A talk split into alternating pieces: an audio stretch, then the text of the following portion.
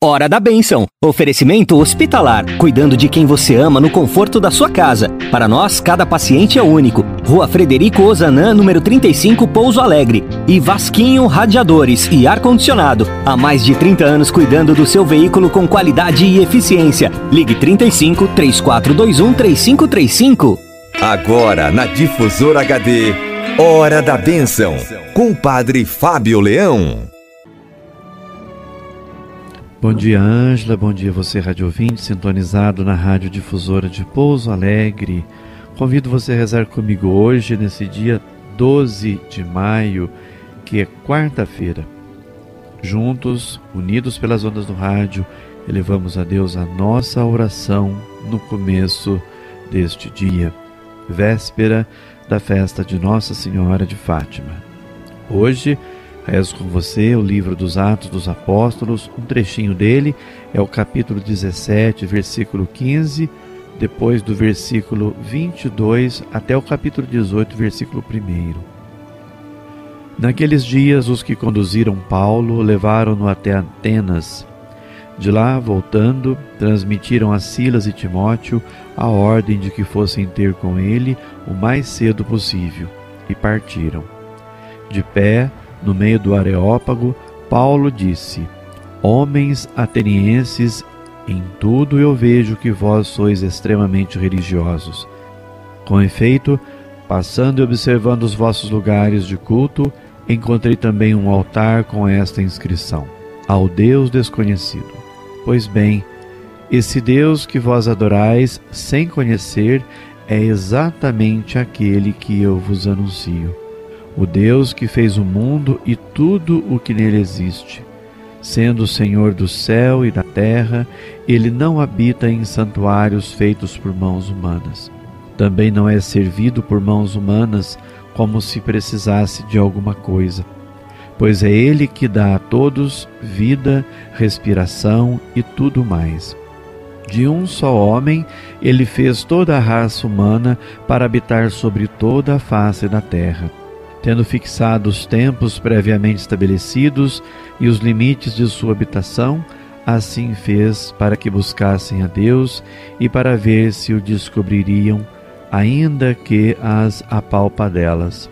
Ele não está longe de cada um de nós, pois nele vivemos, nos movemos e existimos, como disseram alguns dentre os vossos poetas. Somos da raça do próprio Deus. Sendo, portanto, da raça de Deus, não devemos pensar que a divindade seja semelhante a ouro, prata ou pedra, trabalhados pela arte e imaginação do homem.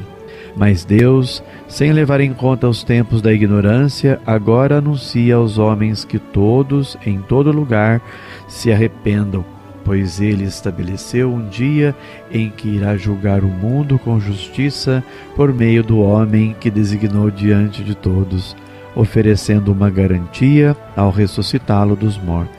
Quando ouviram falar da ressurreição dos mortos, alguns caçoavam e outros diziam: Nós te ouviremos falar disso em outra ocasião. Assim Paulo saiu do meio deles. Alguns, porém, uniram-se a ele e abraçaram a fé. Entre eles estava também Dionísio, o Areopagita, uma mulher chamada Dâmaris e outros com eles. Paulo deixou Atenas e foi para Corinto.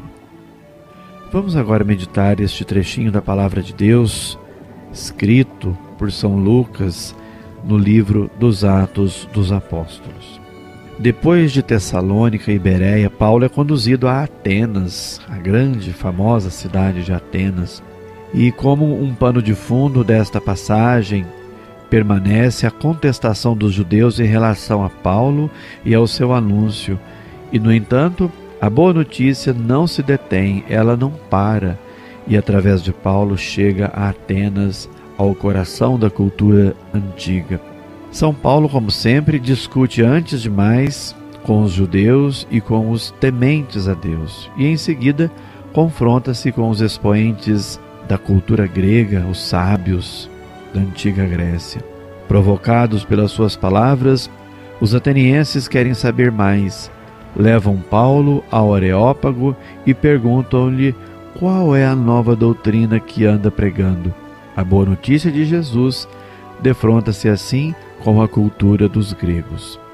Vendo um altar dedicado ao Deus desconhecido, Paulo aproveita a ocasião para proclamar o seu anúncio. Por um lado, reconhece a grande religiosidade dos gregos.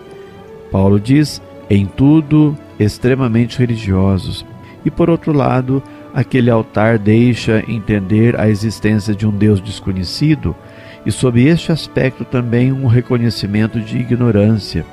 Aquele que venerais sem o conhecer é esse que eu vos anuncio. O que Paulo propõe é uma novidade a qual as filosofias e as próprias pesquisas religiosas da época não conseguem chegar por elas mesmas. Isso não impede, porém, que as filosofias e as pesquisas mais válidas não possam constituir uma afirmação real. Paulo não só as utiliza, mas adota a convicção partilhada por todos aqueles que ouvem. Qual a convicção? A de que o homem pode procurar a Deus e encontrá-lo, embora as apalpadelas e no escuro, precisamente porque ele, o homem, não está longe de Deus e nem Deus está longe de nós. O Evangelho, portanto, tem uma novidade que não é fruto do raciocínio humano, mas é um dom que vem do alto. Quando Paulo anuncia Jesus e a sua ressurreição, a reação aparente é de insucesso. Na realidade, alguns aceitam o seu anúncio e tornam-se fiéis, creem, nascem para a fé. Assim, a semente do Evangelho é semeada também na cultura grega e começa a produzir os seus frutos. Como é importante semear! O mais importante é semear. Sobre a questão de produzir ou não fruto, isso compete a Deus. Já diz a Sagrada Escritura que uns são os que semeiam, outros são os que colhem, mas é Deus quem faz crescer. Então a tarefa de anunciar compete a nós, é nossa, mas quem faz crescer é Deus mesmo. O mistério da palavra, como boa semente que cai na terra para crescer, é Deus quem a faz germinar e crescer no tempo certo, nos corações que estão abertos a ela.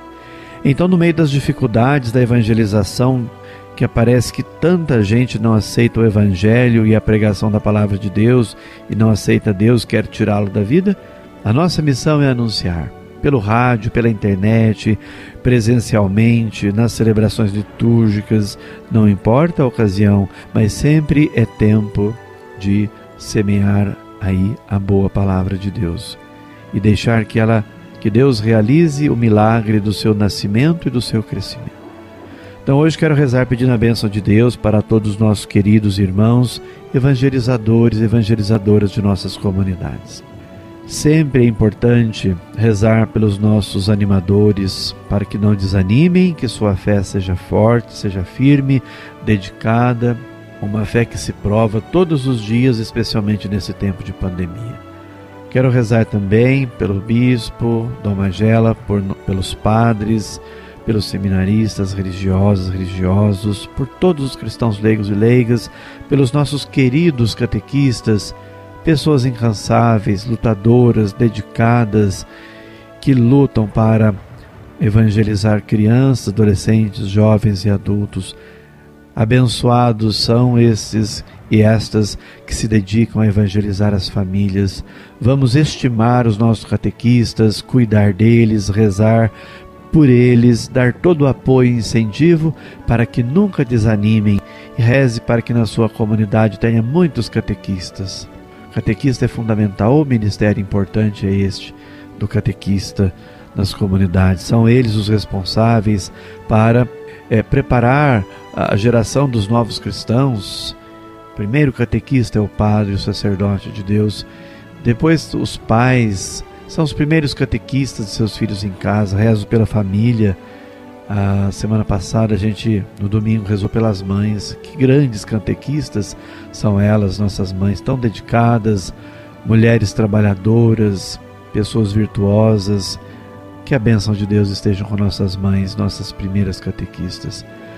Rezemos também pelos doentes, pelos idosos, por todas as pessoas que pediram ou precisam de nossas orações, por todas as pessoas que precisam das nossas preces para se sentirem mais revigoradas, fortes e cheias de esperança.